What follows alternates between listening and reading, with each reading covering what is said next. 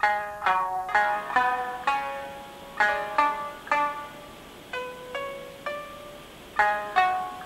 倉澄子の着物でお出かけ。あなたもタンスに眠っている着物を取り出して一緒におしゃれ楽しんでみませんか？この時間は着物が大好き。私坪倉澄子が着物の魅力をお伝えいたします、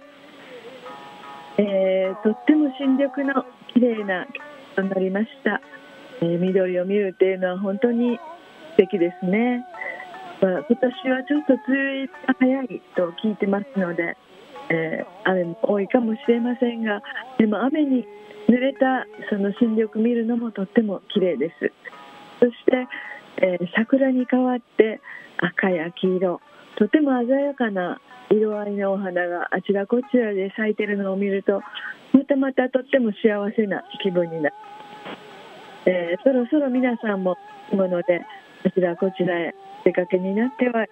しょうか、えーまだマスクを外すとこまでいかないんですがあそろそろ人数で私たちも出かけたいと思っております、えー今日はそんな春のお出かけの着物のコーディネートをお話ししたいと思います。やはりお出かけ着として一番着やすいのは紬のお着物が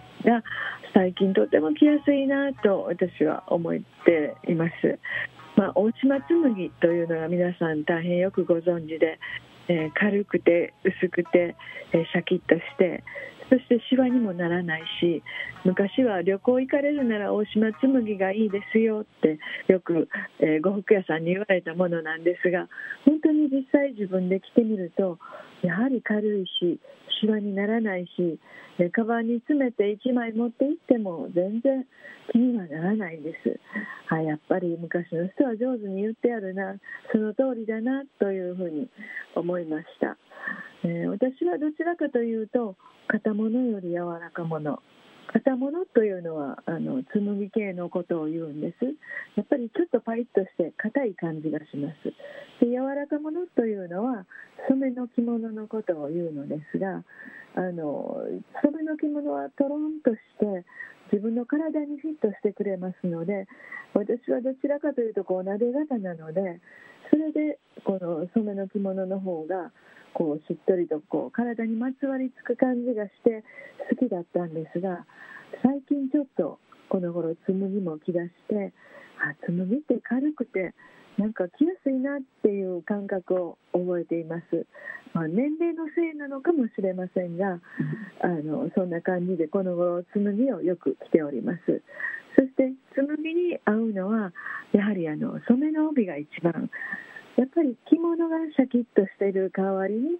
帯をちょっと優しくそして紬ってやはり縦糸と横糸の織り柄ですので割と島ですとか、えーぼかしですとか、えーそういう硬い感じの柄が多いですので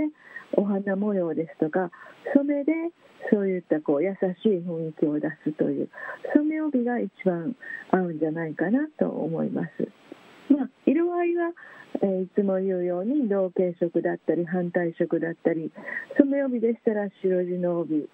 そういったそれから白大島でしたら黒地の帯とかこうちょっと着物と逆に正反対のものを合わせ方が紬としては一気に着こなせるかもしれません、まあ、そういったところも紬の良さなのかもしれません。ちょっとこう顧問の普通の着物では表せないコーディネートの方そういうのを楽しむのも一つの案かもしれませんね。えー今回私は、えー紬の着物にそして、えー染めの帯でボタンの帯を合わせましたそれでとってもこうちょっと春らしい感じを出して、えー着てみましたそしてちょっとそうですね三室戸なんかに行ったりそれからボタンとか芍薬とかこれから咲いてきますので、えーちょっとお花を見に行ったりという時に、えーぴったりかなと思っております。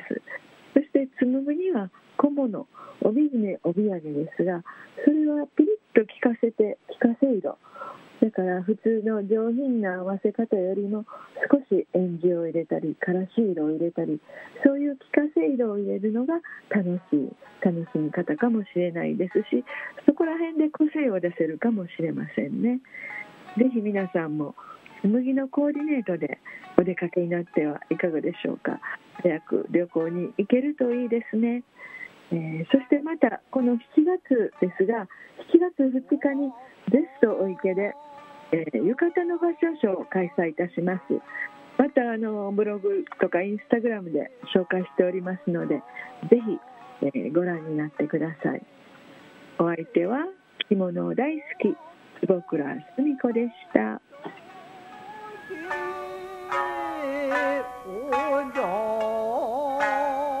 我家。